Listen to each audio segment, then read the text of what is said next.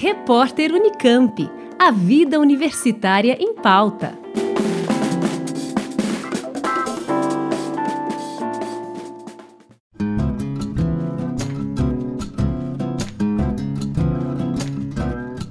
Grupo de pesquisadores do SECOM, o Centro de Estudos de Conjuntura e Política Econômica, do Instituto de Economia da Unicamp, argumenta que as contas que embasaram a proposta de reforma da Previdência, atualmente em tramitação no Senado, foram manipuladas e falsificadas pelo governo para, segundo eles, simular um quadro de déficit no regime geral de previdência social que, na verdade, não existiria.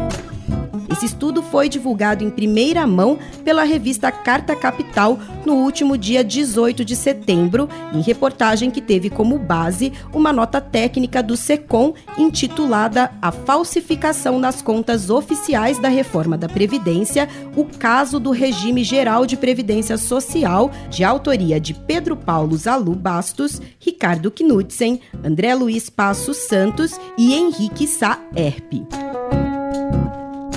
Contextualizando melhor para o ouvinte, tudo começou em abril, quando o jornal Folha de São Paulo descobriu que os cálculos e os dados utilizados pelo governo na elaboração da reforma estavam sob sigilo. Isso gerou, além de muita desconfiança, diversas críticas no meio político e na imprensa, uma vez que os resultados desses cálculos são a base das mudanças que estão sendo propostas na Previdência Social e que afetam diretamente a população brasileira. Diante da pressão da opinião pública pela abertura desses dados, o governo decidiu liberar parte das informações que estavam sendo solicitadas numa página da internet, ao mesmo tempo em que o secretário da Previdência, Rogério Marinho, realizou apresentações à imprensa e ao Congresso Nacional a fim de prestar explicações sobre os resultados que embasaram a PEC da Previdência. No entanto, segundo os pesquisadores do SECOM Unicamp, não foram divulgados os microdados utilizados, isto é, as informações mais detalhadas sobre as projeções utilizadas pelo governo para fazer as contas da Previdência. Foi o que motivou um dos integrantes do grupo de pesquisadores do SECOM Unicamp, Ricardo Knudsen, a solicitar via Lei de Acesso à Informação, o conjunto completo dos dados e planilhas que haviam embasado as falas do secretário Rogério Marinho. Solicitação essa que foi provida parcialmente em agosto. A partir daí, para a gente entender melhor os desdobramentos de toda essa polêmica em torno das contas da reforma da Previdência do governo Bolsonaro, eu tenho o prazer de contar com a presença, no estúdio da Rádio Unicamp, do coordenador desse estudo, o professor Pedro Paulo Zalu Bastos. Livre docente do Instituto de Economia da Unicamp, ele é mestre em ciência política, com graduação e doutorado em ciências econômicas. Entre 2009 e 2011, foi presidente da Associação Brasileira de Pesquisadores em História Econômica e também esteve, entre 2017 e 2018, professor visitante na Universidade da Califórnia, em Berkeley, nos Estados Unidos. Professor Pedro, seja bem-vindo à Rádio Unicamp e muito obrigada pela entrevista. Muito obrigado pelo convite, Juliana. Professor, vocês receberam em agosto, então, via Lei de Acesso à Informação, dados e cálculos utilizados na reforma da Previdência que até então não haviam sido divulgados pelo governo. O que aconteceu a partir daí? Nós resolvemos abrir esses dados e entender que tipo de cálculo que o governo tinha feito. Porque aquilo que o governo alegava era contrário ao resultado de vários estudos científicos de especialistas em previdência, não é? Então, o governo dizia que a reforma aumentaria o subsídio para os mais pobres e a reforma diminuiria fortemente os subsídios para os trabalhadores, inclusive do setor privado, que se aposentam por tempo de contribuição com o desconto do fator previdenciário. E há vários estudos que mostram que, de fato, os trabalhadores mais pobres que se aposentam por idade hoje recebem um grande subsídio, no sentido em que eles contribuem muito menos do que aquilo que eles vão receber mais tarde quando se aposentarem, mas basicamente porque eles têm pouca capacidade contributiva, porque estão em empregos precários, vão e voltam do mercado de trabalho, principalmente as mulheres precarizadas, porque também ainda, é, vocês sabem melhor do que eu, dupla jornada de trabalho, é, filhos. Então, é, é, as mulheres em geral levam muito mais tempo para alcançar o tempo contributivo mínimo para poder se aposentar e as mulheres mais pobres ainda mais, não é? é? Então, por conta disso, pelo fato de não receberem recursos e oportunidades de emprego mais estáveis na vida ativa, há uma certa compensação no sentido de impedir simplesmente que esses trabalhadores caiam na pobreza na velhice. Porém, os trabalhadores que se aposentam por tempo de contribuição normalmente contribuem mais do que aquilo que eles vão receber na aposentadoria. E eu digo isso com a utilização é, dos métodos de cálculo que são digamos, aconselhados pelas organizações internacionais, particularmente pela Organização Internacional do Trabalho, que é a organização no sistema ONU, que, que é responsável pela avaliação dos sistemas de aposentadoria, seja o sistema de repartição, como o Brasil, seja o sistema de capitalização. Mas pesquisadores do Banco Mundial também utilizam, a metodologia que a gente utilizou e a própria Secretaria da Previdência utiliza. Alguns economistas do setor privado, particularmente, não utilizam esses cálculos e dizem que todos, na verdade, acabam recebendo subsídios, o que não é verdade. O que não é verdade, né? De qualquer maneira, o governo está fazendo essa alegação e a gente conseguiu mostrar, usando as mesmas técnicas do governo, que, na verdade, os subsídios para os trabalhadores mais pobres, mesmo na condição muito especial que o governo resolveu calcular, vão diminuir com a reforma da Previdência e que, na verdade, esses trabalhadores que recebem é, mais e que contribuem por mais tempo, eles ao invés de receberem um subsídio hoje em dia, eles contribuem mais do que eles recebem, e à medida que você eliminar esse desconto pela aposentadoria precoce ou aposentadoria em idade mais novas, que é o fator previdenciário, em si a imposição da idade mínima para esses trabalhadores representa um custo fiscal para o regime geral de previdência. Isso é compensado unindo os dois regimes, o regime de, de tempo de contribuição e de idade minha, e mínima, exigindo as duas condições para o conjunto de contribuintes e aumentando os descontos do salário para a aposentadoria. Né? O problema é que isso prejudica, sobretudo, aqueles trabalhadores que estão muito perto de receber o piso previdenciário, que é o salário mínimo. Muitos desses trabalhadores vão ser jogados para o salário mínimo, e à medida em que eles têm famílias que dependem da renda é, da aposentada ou do aposentado, as famílias vão ser jogadas na pobreza, se a gente medir com base em determinados critérios de pobreza, como, por exemplo, é, meio salário mínimo per capita na família. Não é? Então, a gente encontrou resultados usando as mesmas técnicas de cálculo atuarial, que é um balanço contábil no tempo, que são utilizados pelo governo. A gente utilizou, chegou a resultados contrários ao do governo, porque a gente encontrou uma falsificação nas planilhas do governo. E professor, é, geralmente nas reformas previdenciárias anteriores que a gente viveu aqui no Brasil, por exemplo, esses dados foram divulgados? E queria que também o senhor comentasse por que esses cálculos e dados são tão importantes para a elaboração de uma PEC como a reforma da Previdência. Olha, Juliana, uma coisa que é, é muito estranha e, e curiosa é que o corpo burocrático da Secretaria da Previdência, em particular de uma, de uma empresa chamada DataPrev, que é privatizável, né? Ela, é, ele, eles controlam os dados relativos às aposentadorias e é, não os publicam.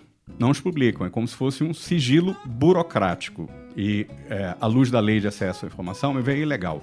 Né?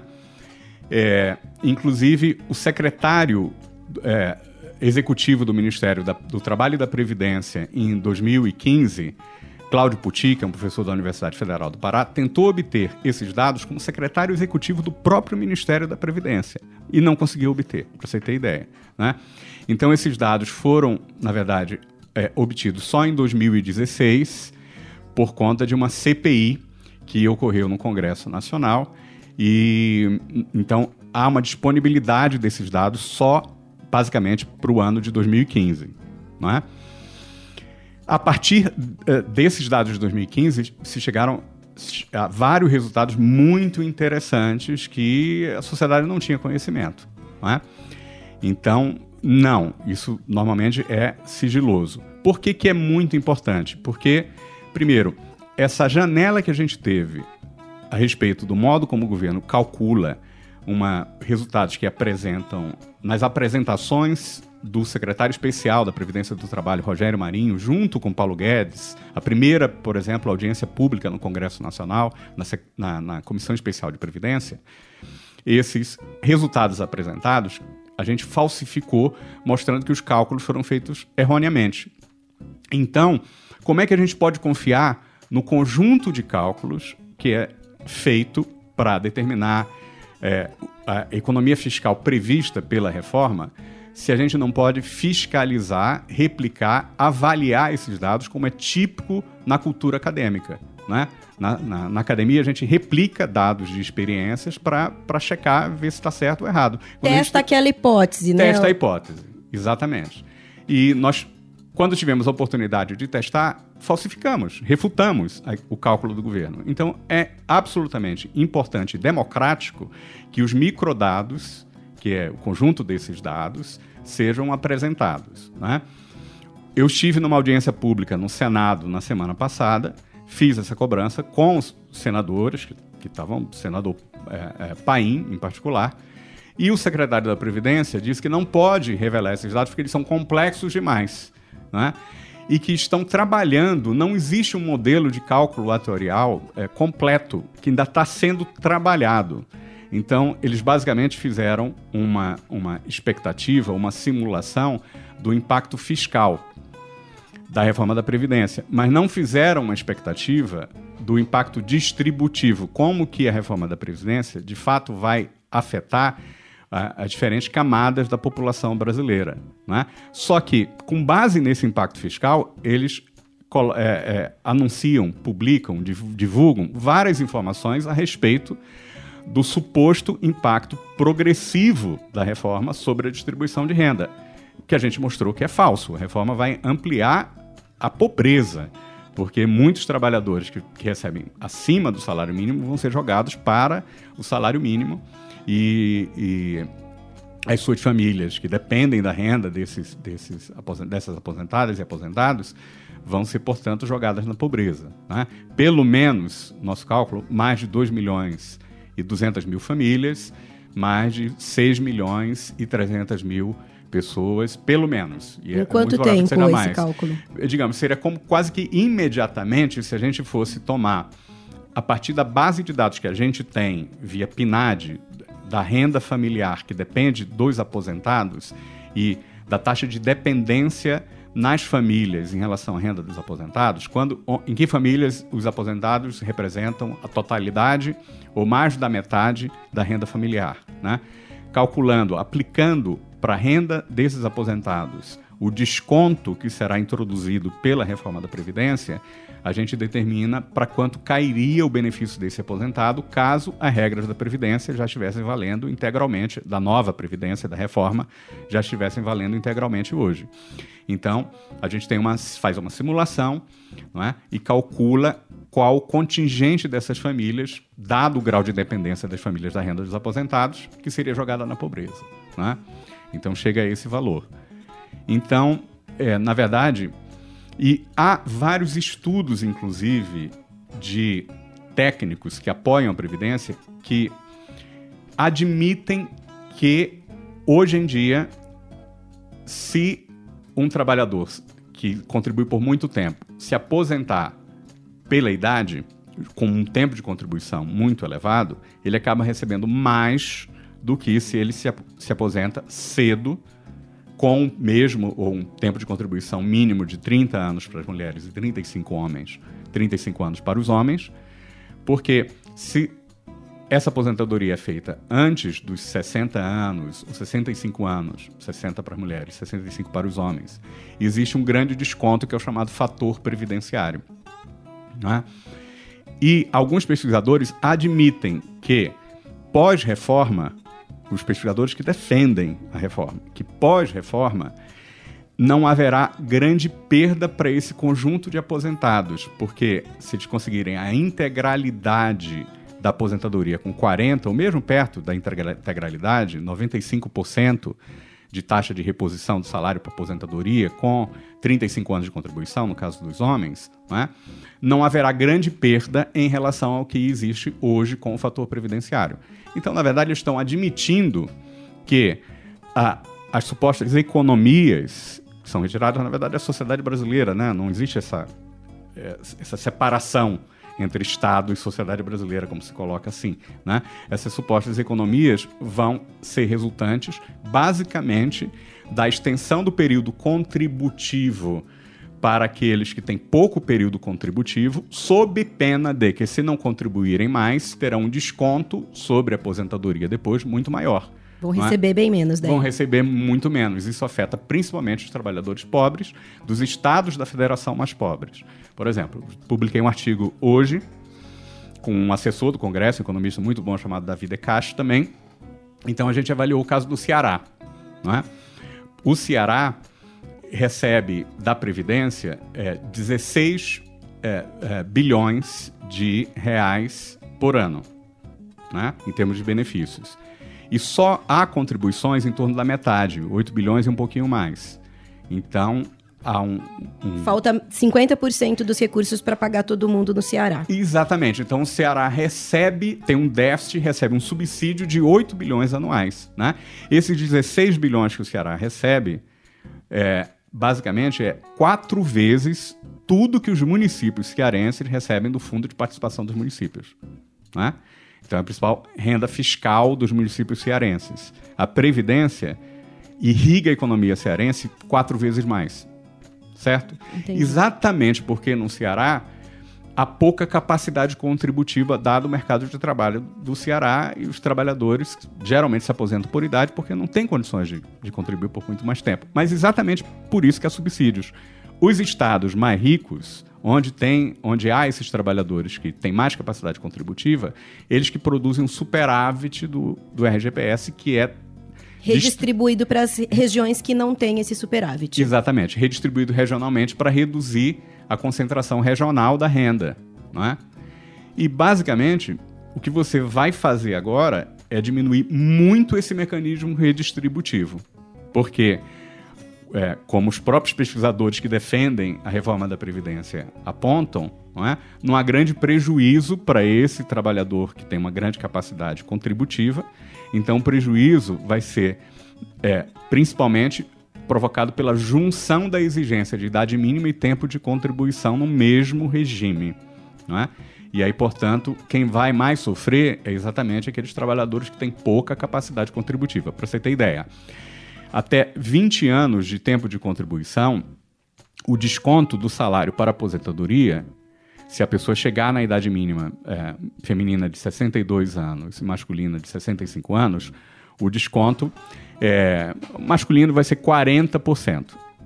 Ele tá? vai ganhar 40% a menos do que ele ganharia caso não se fizesse a reforma, é isso? Não, na verdade, ele vai é, ganhar 40% a menos da média salarial Uhum. calculada a partir do qual você faz o desconto. Entendi. Tá? Só que dessa média salarial, hoje em dia, a média salarial é calculada só a partir dos 80% maiores salários.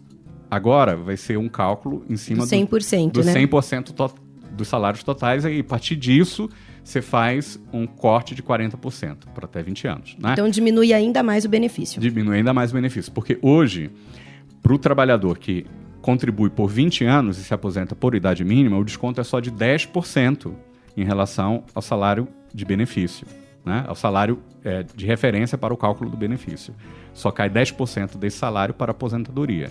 E a média desse salário de referência é uma média que só pega os 80% maiores salários. Então, pelo menos aí, por 20 anos, você tem uma perda de renda desse trabalhador de pelo menos 30%. Bastante acentuado, né? Bastante acentuado. Mas, na verdade, acaba sendo mais do que isso por causa da, da incorporação dessa média total num cenário em que muitos trabalhadores contribuem desde 1994, 25 anos, para conseguir acumular 20 anos de contribuição, não é?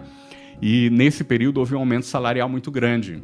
Então, o salário que a pessoa tem hoje é um salário de pico, que é muito superior ao salário da média das contribuições realizadas nos últimos 25 anos, o que joga o salário de referência para o cálculo, depois do corte para a aposentadoria, ainda mais para baixo. Uhum. Não é? Então, quer dizer, você imagina o tremendo prejuízo dos estados mais pobres da, da federação e o governo, na verdade, está acumulando, vai acumular receitas basicamente para buscar fazer superávit primário. Porque você tem a lei do, do teto do gasto, isso não vai ser. Na verdade, essa economia com a redução das aposentadorias vai ser entesourado, porque o governo, por lei, não pode gastar mais certo? É, um tempo atrás, uma, uma especialista em direito previdenciário teve aqui na Unicamp e ela dizia, né, na palestra que ela deu aos funcionários, é, que esse um trilhão, esse mantra do Paulo Guedes, temos que economizar um trilhão, na verdade, na opinião dela, era um caixa que o governo estaria fazendo justamente para poder pagar o custo da transição para um sistema de capitalização. O senhor concorda? Concordo plenamente. O próprio Paulo Guedes chegou a dizer isso. Bom, não pode diminuir muito esse, essa expectativa de economia, porque o custo da transição para capitalização é de um trilhão. Não é? Então, na verdade, não teria nenhum benefício do ponto de vista orçamentário. O objetivo seria só criar um novo sistema em que você consagra é, é, a, a, a individualização do sistema de aposentadoria, porque se a pessoa só contribui para sua própria aposentadoria depois, não há nenhum tipo de transferência entre trabalhadores que recebem mais e os trabalhadores que recebem menos. É? Acaba com esse elo de solidariedade. De solidariedade né? e de repartição, não é? É, então, que... o indicativo é realmente esse. Por exemplo, a, a, proposta de capitalização, né, de acabar com o regime de repartição do Brasil, é, provavelmente deve voltar aí via. Aí não precisa passar por todo esse, esse trâmite né, que a reforma da Previdência está passando. É isso? Via. É, o governo já até já está sinalizando que vai propor novamente a capitalização. Agora, o importante é entender que, mesmo nesse sistema de repartição que foi agora criado, você vai diminuir muito a repartição, né? a transferência de contribuições de determinados grupos para outros grupos, exatamente porque os aposentados mais pobres vão receber menos. Portanto, eles vão receber menos do sistema, vão ser menos subsidiados, fortemente menos subsidiados. Né?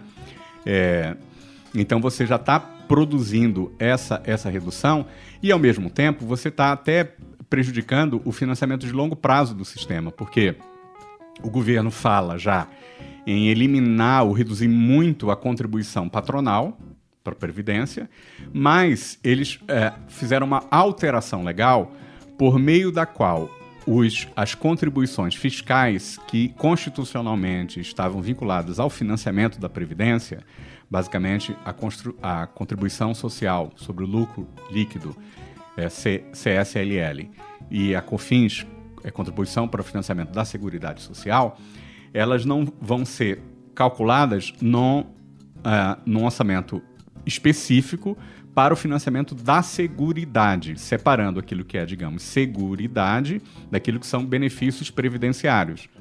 E considerando, isso que está escrito lá na, na emenda constitucional, considerando o caráter contributivo dos benefícios previdenciários de aposentadoria.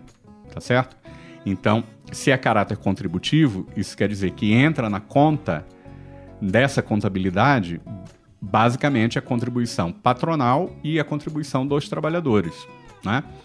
Então, você está, na verdade, é, diminuindo a importância dos impostos para financiar as aposentadorias com base no objetivo que o sistema tem que ser autossustentado pela contribuição dos trabalhadores e, no limite, uma contribuição dos trabalhadores que não implica ou implica muito menor distribuição de grupo de trabalhadores para outros, que no limite seria produzido pela reforma que produzisse a capitalização, né? contas individuais em que a pessoa contribui para sua própria aposentadoria apenas. Que ela conseguir guardar o que ela vai receber lá na frente. Ela vai receber na frente, exatamente. E, mas já há elementos de redução desse caráter de repartição não é?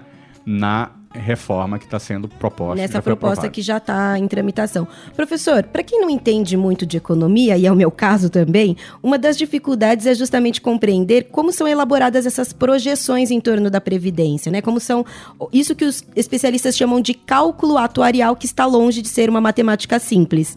É, como os trabalhadores brasileiros, que são os maiores atingidos pela reforma, eles podem se posicionar em relação a essa controvérsia que está sendo criada e que é assunto do nosso programa hoje é, em que vocês, pesquisadores da Unicamp, alegam que houve falsificação e manipulação das contas, enquanto o governo né, argumenta que são vocês, os pesquisadores da Unicamp, que estão a dissimular os resultados para defender seus privilégios. Isto é, como o cidadão comum pode saber qual das partes está certa se para isso é necessário um conhecimento técnico que a grande maioria das pessoas não possui?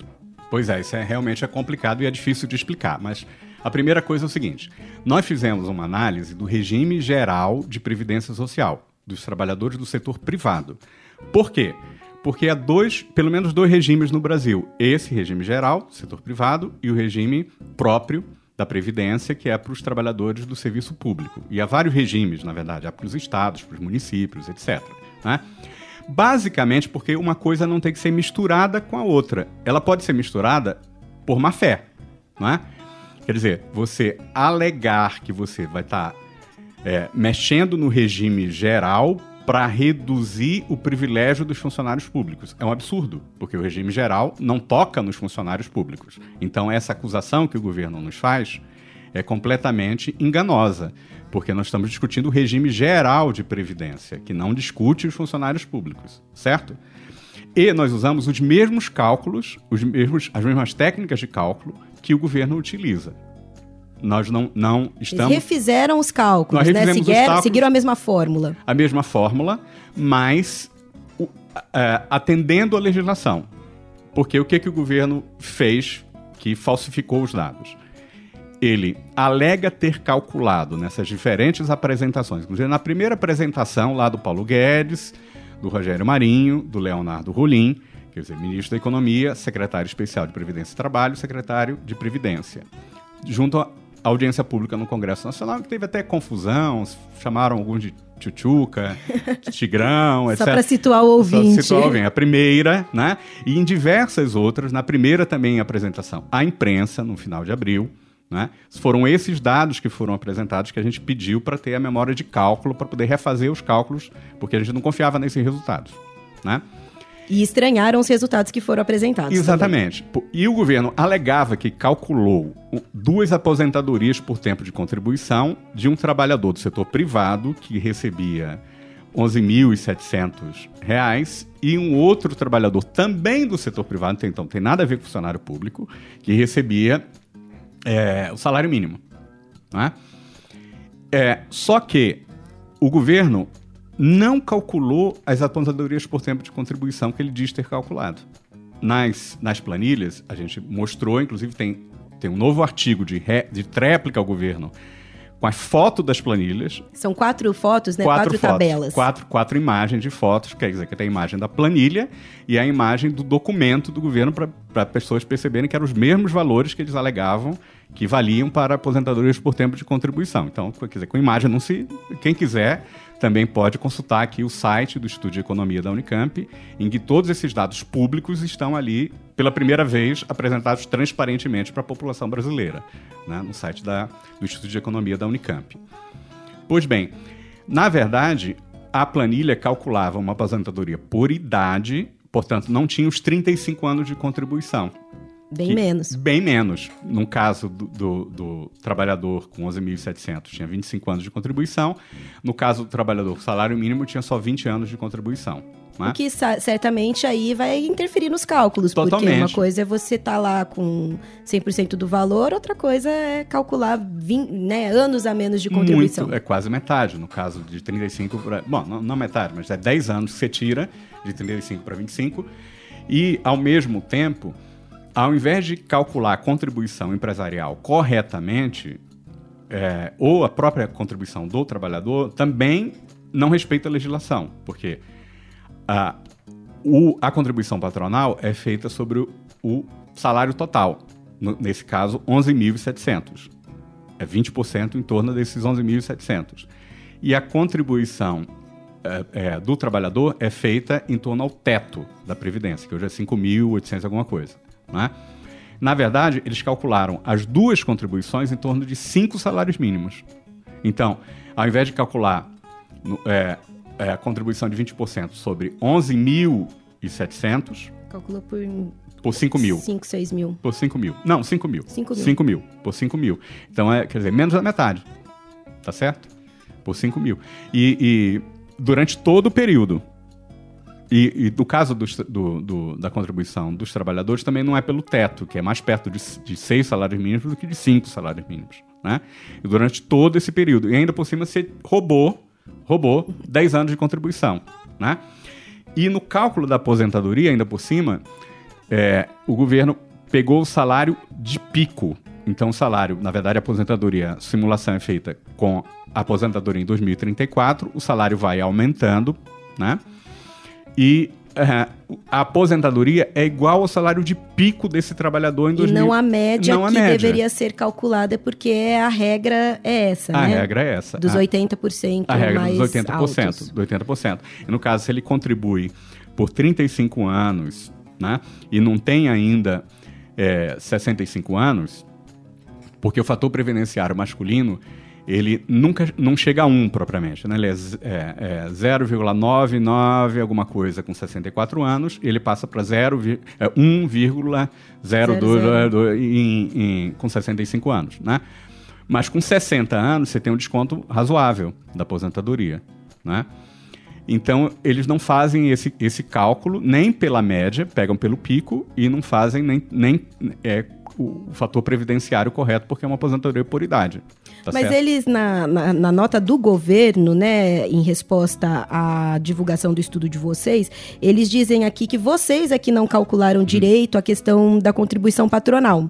Né, que ah, vocês não consideraram o caso dos optantes pelo simples, as aposentadorias no setor rural é, e também a questão do a- a- a- a- os cálculos aí que envolvem as contribuições dos microempreendedores individuais, algo do tipo. O que o senhor tem a dizer a respeito? Olha, o governo não respondeu a nossa denúncia. Né? O governo é, discutiu outras questões.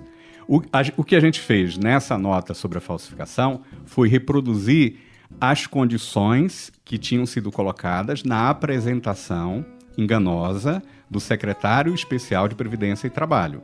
Exatamente o mesmo caso que não faz isso exatamente que você diz que. que por quê? Se Porque isso. vocês estavam reproduzindo o que eles fizeram. O que eles fizeram? Porque, quer dizer, essa crítica vale mais para eles, para eles mesmos, porque eles não fizeram isso.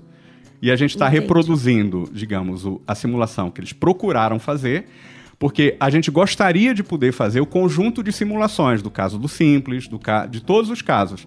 Só que a gente- é impossível a gente fazer, porque a gente já pediu os dados e eles não dão os dados. Então, como é que a gente pode fazer uma simulação se os dados só eles que têm e eles não entregam para gente? Os dados que eles entregaram, a gente repetiu, fez a replicação do estudo deles, né? E mostrou que está errado. Agora, quem não faz isso aí, quem não calcula é, pensão por morte, no desconto simples, no desconto, foram eles nessa apresentação do Rogério Marinho.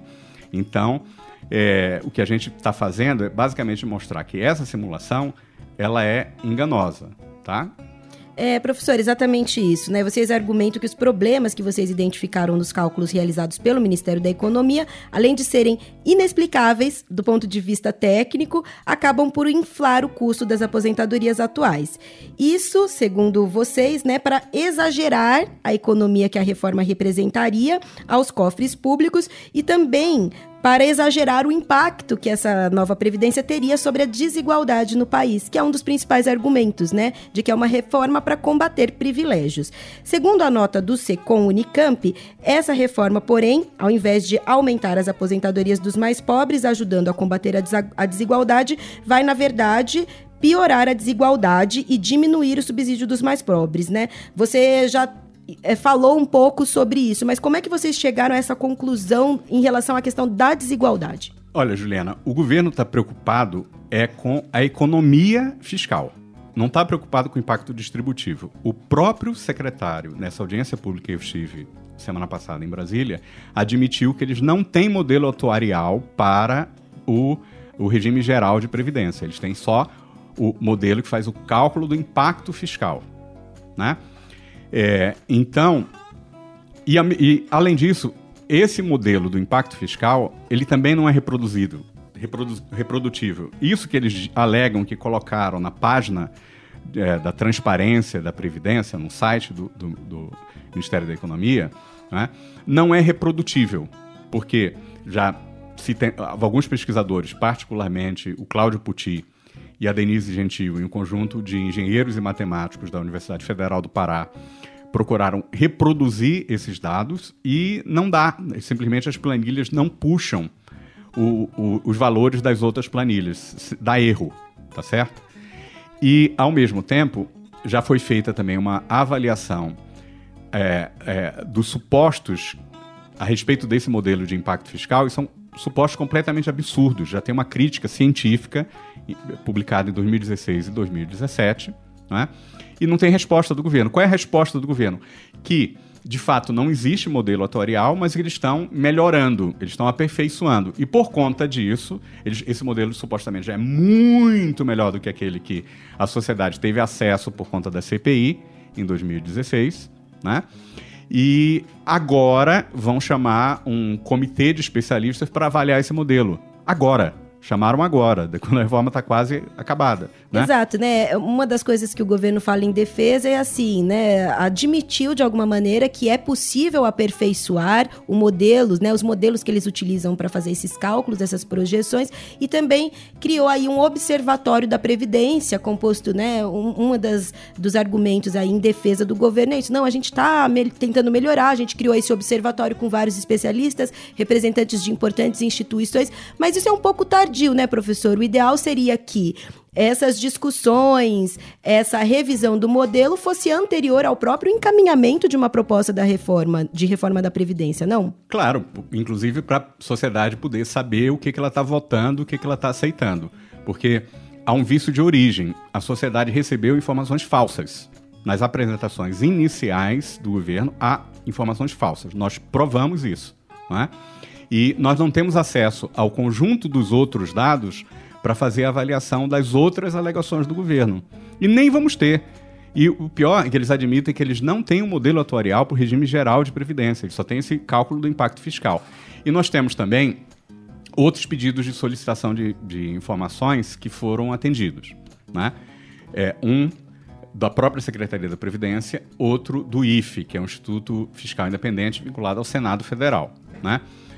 E nós perguntamos a eles se eles tinham feito o cálculo da eliminação do fator previdenciário né? e a imposição da idade mínima para o conjunto de aposentados, porque a gente sabe que isso não produz economia fiscal, já que o fator previdenciário ele desconta mais é, do benefício do aposentado do que aumenta o tempo de recebimento da aposentadoria para uma aposentadoria em idade mais nova. Então diminui o que a pessoa vai ganhar, vai mas não que ela vai, não aumenta o que ela vai contribuir. Isso, isso, isso. É, então a gente já sabe isso que a eliminação do fator previdenciário tem um custo fiscal, não gera uma economia fiscal. Então nós perguntamos isso, vocês avaliaram? Eles falaram, não, os dois. A Secretaria da Previdência confirmou o que a gente está dizendo. Eles responderam assim: nós não calculamos o impacto do fator previdenciário porque o impacto do fator previdenciário já ocorre no sentido de produzir economia fiscal. Então eles admitiram o que a gente estava dizendo, então não precisava nem calcular isso. Eles mesmos admitiram, né? Na resposta. E o IFE disse que não calculou porque usou modelos de projeções fiscais que não calcula isso tá certo? Que é fundamental para saber o impacto distributivo da reforma da Previdência. Eles admitiram isso, a gente tem uma resposta escrita, também por, por LAI, por Lei de Acesso à Informação. Não é? Então, eles só calcularam o efeito conjunto da eliminação do fator previdenciário, é, o aumento do período de contribuição, por conta da elevação da idade das mulheres, e do período é, de contribuição casado com os descontos da aposentadoria em relação ao salário. O aumento do desconto para é, pe períodos curtos de contribuição, para quem tem pouca capacidade contributiva. Né? Então, a gente tem a admissão deles que eles, na verdade, não fizeram esses cálculos. Então, a sociedade brasileira, na verdade, devia estar tá fazendo essa discussão que eles estão propondo agora, por meio desse observatório, muito antes, para saber exatamente o que está recebendo, o que o está votando. O, na verdade, os deputados, para o RGPS, estão votando às cegas às cegas. Isso que eu ia falar, a população está, na sua opinião, assinando um cheque em branco? Assinando um cheque em branco, sem dúvida nenhuma. Está votando às cegas, porque eles não entregam os dados, eles admitem que não há modelo atuarial para o regime geral, por isso estão construindo esse observatório, mas esse observatório vai apresentar dados para alguns especialistas, sabe lá, sabe-se lá quando, não é? é? E a única informação que a sociedade teve a respeito do impacto distributivo, nós mostramos que é falsa. Tá? Nós falsificamos. E o governo não é, pode falar qualquer coisa. Pode falar é, de sobrevida. Quer dizer, basicamente, nós usamos o mesmo modelo do governo. Então, essas críticas que o governo acha que está direcionando a nossa nota sobre a falsificação, está direcionando ao próprio estudo que nós criticamos. Tá certo?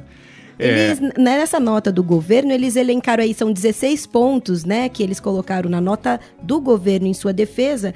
É... E você disse lá na audiência pública do Senado que essa nota do governo que ele fez em réplica ao estudo de vocês, na verdade, apenas re reforça o estudo de vocês. É, é isso? isso? É isso. É basicamente isso, porque nós replicamos o estudo. E eles alegam, por exemplo, que uma coisa absurda, que é é, tem um consultor no Senado que, que, além de assessorar o Senado, ele também faz, faz muito debate ideológico no Estado de São Paulo, chamado Pedro Neri. Então, ele respondeu a nossa nota dizendo o seguinte: que é, eles não consideraram o fato de que é, desses cálculos da aposentadoria por tempo de contribuição, que há pensões, outro, outros tipos de benefícios não programáveis, no valor de 200 bilhões de reais. Qual é o problema? Aposentadoria por tempo de contribuição, no, em geral, é de, é, o custo é de 160 bilhões. Né?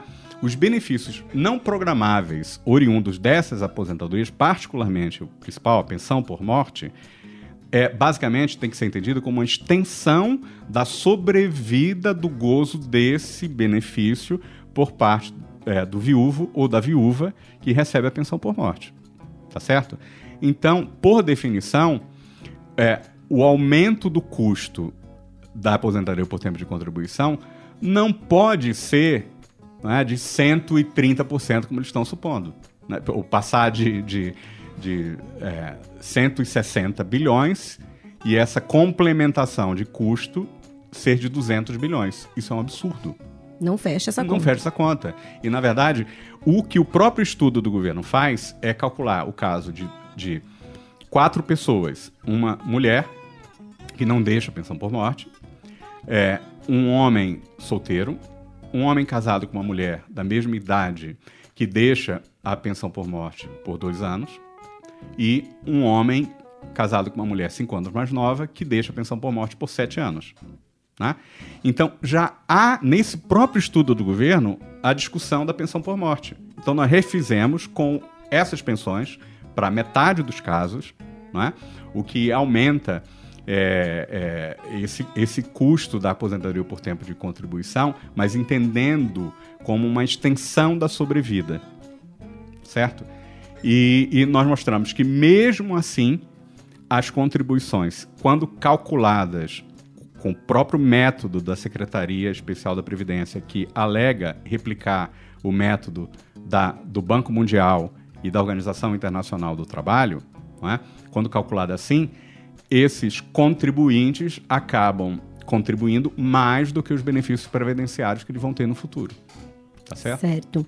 Professor, e eu queria que você fizesse um balanço, né? Você esteve na sexta-feira passada lá no Senado, na Comissão de Direitos Humanos, numa audiência pública para discutir, né, justamente esse assunto que a gente está conversando hoje, que foi convocado pelo presidente da CDH, o senador Paulo Paim, do PT do Rio Grande do Sul.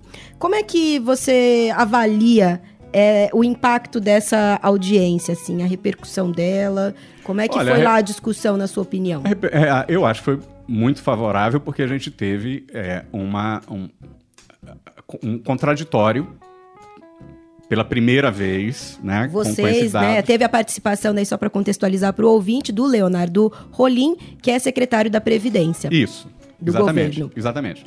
E ele basicamente disse que esse estudo que nós criticamos foi feito pela Secretaria de Política Econômica, mas é do próprio Ministério da Economia, né?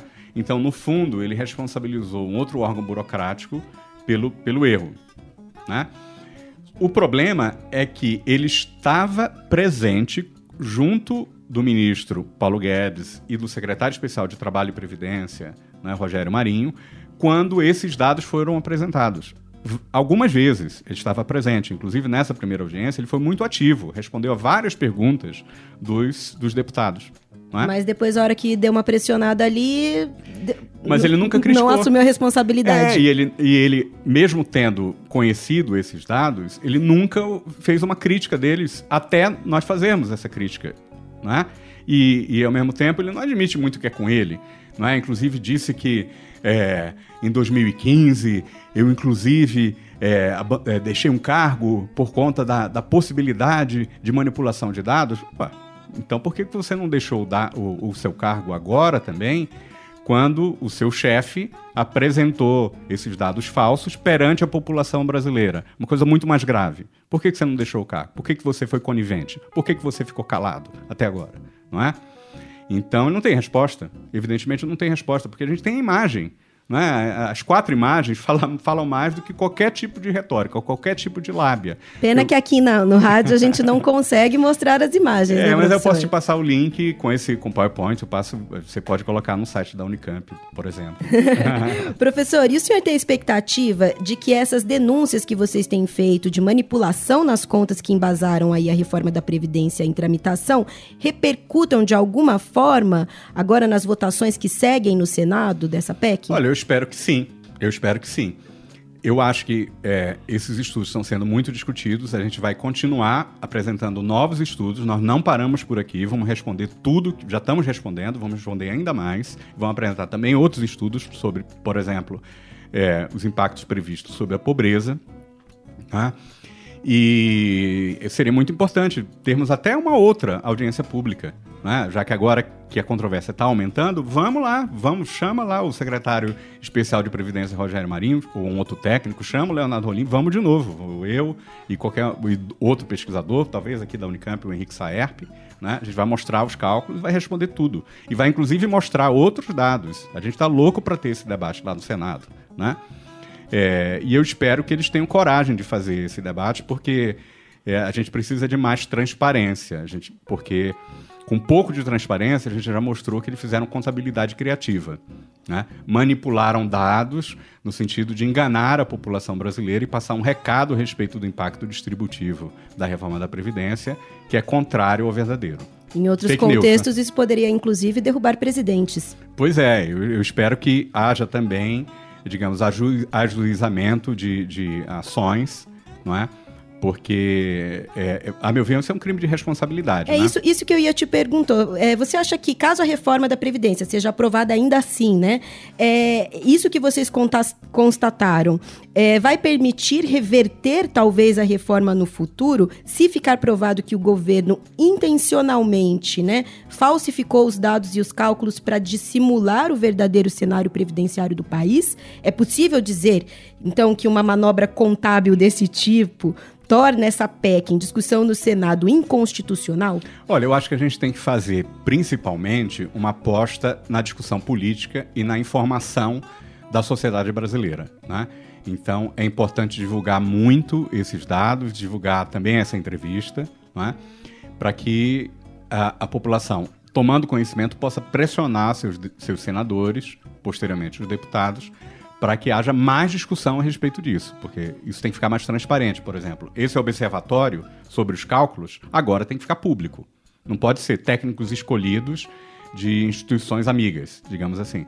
Tem que ser também técnicos capazes de, de, de fazer uma. uma é, re, re, replicar os dados fazendo avaliação crítica e discutindo publicamente. E eles né? já divulgaram qual vai ser a composição desse que eu saiba não que eu saiba não que eu saiba, não, mas é, é quer dizer, é importante que é, é, a luz do sol é, é, seja lançada sobre esses dados para acabar essa, essa intransparência enorme e essa cortina de fumaça que está, digamos, é, cobrindo os dados sobre a Previdência. Agora, se eventualmente não termos essa discussão, ou se a despeito de mostrar-se que o, é, os resultados propostos pelo governo são, são enganosos, né, ainda assim a reforma passar, eu não descarto a possibilidade. Eu não sou advogado, eu não saberia dizer, mas eu, eu creio que a população brasileira, o Ministério Público,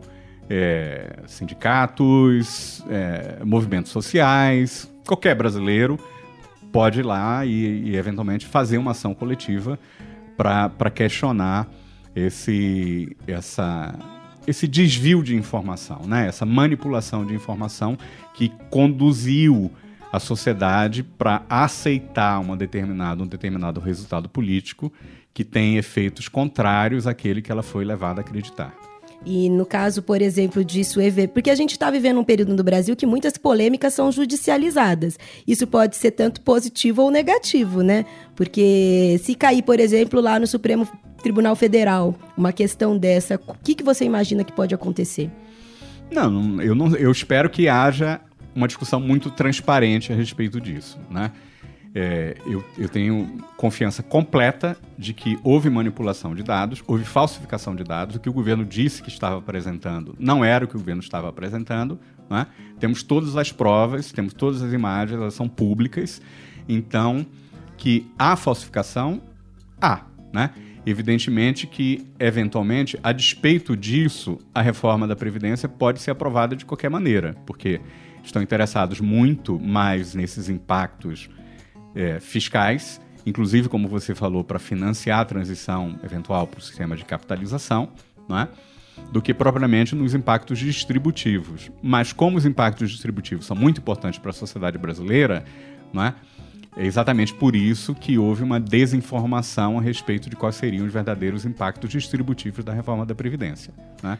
É, professor, e falando de desinformação, né? Como o senhor avalia a repercussão desse estudo de vocês pelo restante da imprensa? Assim como aconteceu em 2017, quando a CPI da Previdência no Senado concluiu que não havia déficit na Previdência, os jornalistas, economistas e demais especialistas que cobrem esse assunto da reforma tão intensamente todos os dias, parecem não ter dado aí a devida atenção e destaque a uma denúncia tão grave como a que vocês estão fazendo. A que o senhor atribui isso? Olha, eu acho que é muito claro que a linha editorial dos principais jornais brasileiros é muito favorável à reforma da Previdência, né? Em parte porque se considera que o custo das aposentadorias dos trabalhadores mais pobres é muito alto e isso terá que ser coberto em um determinado momento com aqueles que são capazes de pagar impostos. Né? E o sistema tributário brasileiro, como é, eu lembrei num artigo junto com Tomás Piketty, economista francês, e dois outros economistas europeus, Mark Morgan e Emer Gering, é um sistema tributário que, para os empresários, para os proprietários ou detentores do capital, é um paraíso fiscal, né? porque não há cobrança de impostos sobre lucros e dividendos. Então, aqueles que têm renda do capital e, sobretudo, aqueles muito ricos, pagam proporcionalmente muito menos de sua renda do que os, os trabalhadores, que porque pagam impostos, inclusive embutidos no consumo, no né? consumo de bens e serviços. Que o peso dos impostos indiretos na estrutura tributária brasileira é de 50%. Não é? É, então, é, pensando no longo prazo, muitos daqueles que não pagam impostos gostariam de não continuar pagando impostos, por, portanto, reduzir o conjunto de custos previdenciários ou da Seguridade Social ou das políticas sociais de, de saúde e educação, por exemplo, porque essas políticas representam uma redistribuição de recursos por meio do sistema tributário para pessoas que não têm condições de ter acesso a esses bens por meio do mercado privado, porque têm poucos recursos, dependem da provisão pública desses recursos. Então, há um estudo da CEPAL relativamente recente que mostra que a tributação e a oferta de serviços públicos reduz a desigualdade em torno de 23% nos países da OCDE, os países mais ricos do mundo. Na América Latina, em geral, a redução é apenas de 9%. E o Brasil é um caso intermediário, em torno de 16%. Né? Então, é a reforma da Previdência e o conjunto das outras políticas que estão limitando o gasto social, limitando o gasto em educação, limitando o gasto em saúde, são exatamente políticas que vão reduzir esse impacto redistributivo dos impostos. É? Então, há uma luta no Brasil, no fundo, a respeito de qual vai ser a natureza do Estado, se ele vai ser mais ou menos social, se o gasto social vai ser importante no orçamento público ou não. Porque, em sendo importante ao longo do tempo, é, existe uma maior pressão para tributar a renda e o capital daqueles que ganham mais com o aumento da produtividade. Porque, na verdade, é, a concentração da riqueza é, para os detentores do capital, porque os ganhos de produtividade vão menos para os salários e mais para os lucros. Né? É, para você ter ideia, existe uma tese excelente na, no curso de pós-graduação do IBGE que calcula que, fazendo toda a projeção demográfica do envelhecimento da população brasileira, basta que a renda per capita brasileira cresça a 0,72% ao ano para que a sociedade tenha condições de financiar o, a aposentadoria desses idosos, dadas a trajetória de, de demográfica de envelhecimento da população brasileira. Não é? É claro que. Por que isso? Porque os idosos recebem aposentadorias com valores fixos, mas aqueles que contribuem, os trabalhadores na ativa, recebem salários reais crescentes justamente por conta do aumento da produtividade. Então, mesmo que o número de, de pessoas, ou a relação entre o número de pessoas na ativa e os aposentados, essa relação diminua ao longo do tempo, tenha menos pessoas nativas para contribuir para é, um aposentado, por exemplo, essas pessoas que estão na ativa estão com salários reais mais elevados por causa do ganho de produtividade. Então, basta que a renda per capita aumente 0,72 para continuar pagando a aposentadoria dos, dos, trabalhadores que terão benefícios fixados para além do salário mínimo. Né? Se eventualmente não for o salário que aumentar, os impostos que precisam aumentar. Não é? Então, digamos... E daí, só para retomar, e daí fica claro para o senhor que a imprensa é totalmente contra isso. É contra isso. Acho que a imprensa é contra isso na hora de discutir a a, a configuração, a forma, o tipo de Estado no Brasil e qual o papel que o gasto social terá no Estado brasileiro e qual o papel da tributação sobre aqueles que podem contribuir com impostos para financiar a redistribuição de bens e serviços gratuitos para a população que não pode ter acesso a esses impostos no mercado porque não tem capacidade financeira para tanto, é? nessa discussão acho que é muito claro que a linha editorial dos principais jornais no Brasil é uma, uma linha que é orientada para desconstruir o Estado Social brasileiro, para é, conter a, a, o ritmo de evolução, a trajetória de evolução do gasto social que é determinada pela Constituição brasileira. E a lei do teto do, teto do gasto é exatamente para isso. Né? e ela é, como a gente sabe, inteiramente apoiada, foi inteiramente apoiada, continua sendo apoiada pela linha editorial dos principais meios de comunicação no Brasil. Né? Então, acho que isso é um dos motivos porque o nosso estudo, embora esteja amparado em, em, informações científicas, não, não tem muita repercussão nessa mídia tradicional, mas felizmente pelas redes sociais, pelo, pelos diferentes mecanismos de, é, digamos, alternativos de divulgação, acho que a população brasileira já está informado, for, informada e os senadores, deputados também, todos já receberam esse, esse estudo, estão plenamente informados. E é importante que a gente possa debater ainda mais isso, de maneira que ninguém possa dizer que não sabia no que estava votando. Né?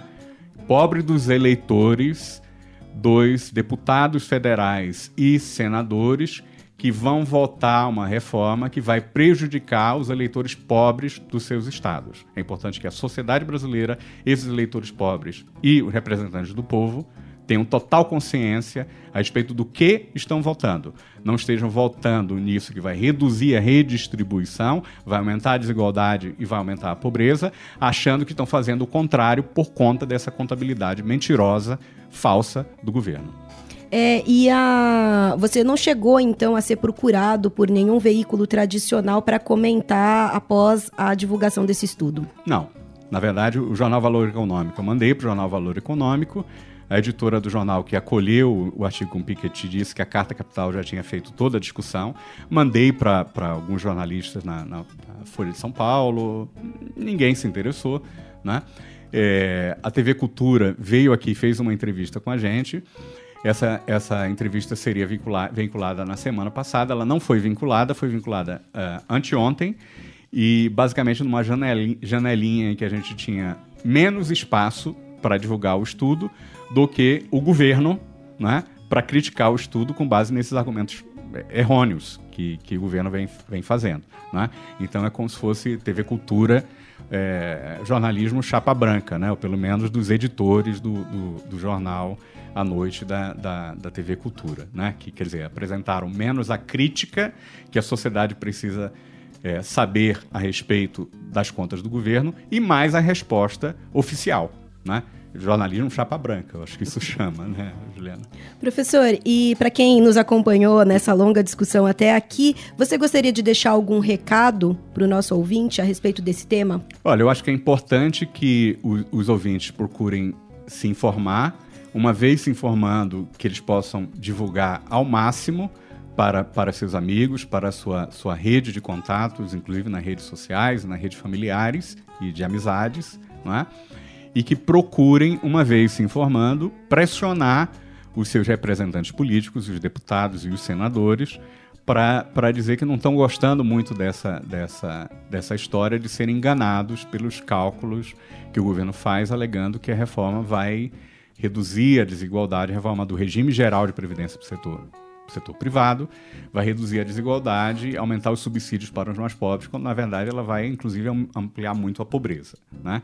Então é importante que essa, essa informação e essa pressão política seja feita em torno dos representantes do povo, que tem que saber se votarem muito bem no que estão votando e, digamos, a quem é, estão respondendo e atendendo. Né?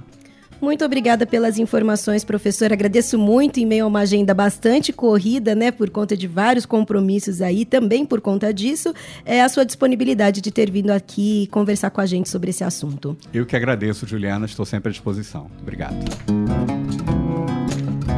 Eu conversei então com o economista e professor Pedro Paulo Zalu Bastos, que coordenou o estudo divulgado recentemente pelo SECOM, o Centro de Estudos de Conjuntura e Política Econômica do Instituto de Economia da Unicamp, estudo esse que constatou graves inconsistências nas contas realizadas pelo Ministério da Economia do governo Bolsonaro para justificar a reforma da Previdência. Vale lembrar que o primeiro turno da votação da reforma, a PEC número 6 de 2019 no Senado, está previsto para acontecer na próxima terça-feira, dia 1 de outubro.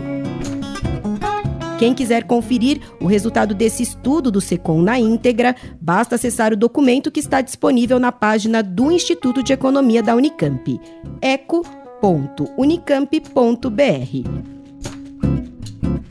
Juliana Franco para o repórter Unicamp. Rádio Unicamp. Música e informação de qualidade.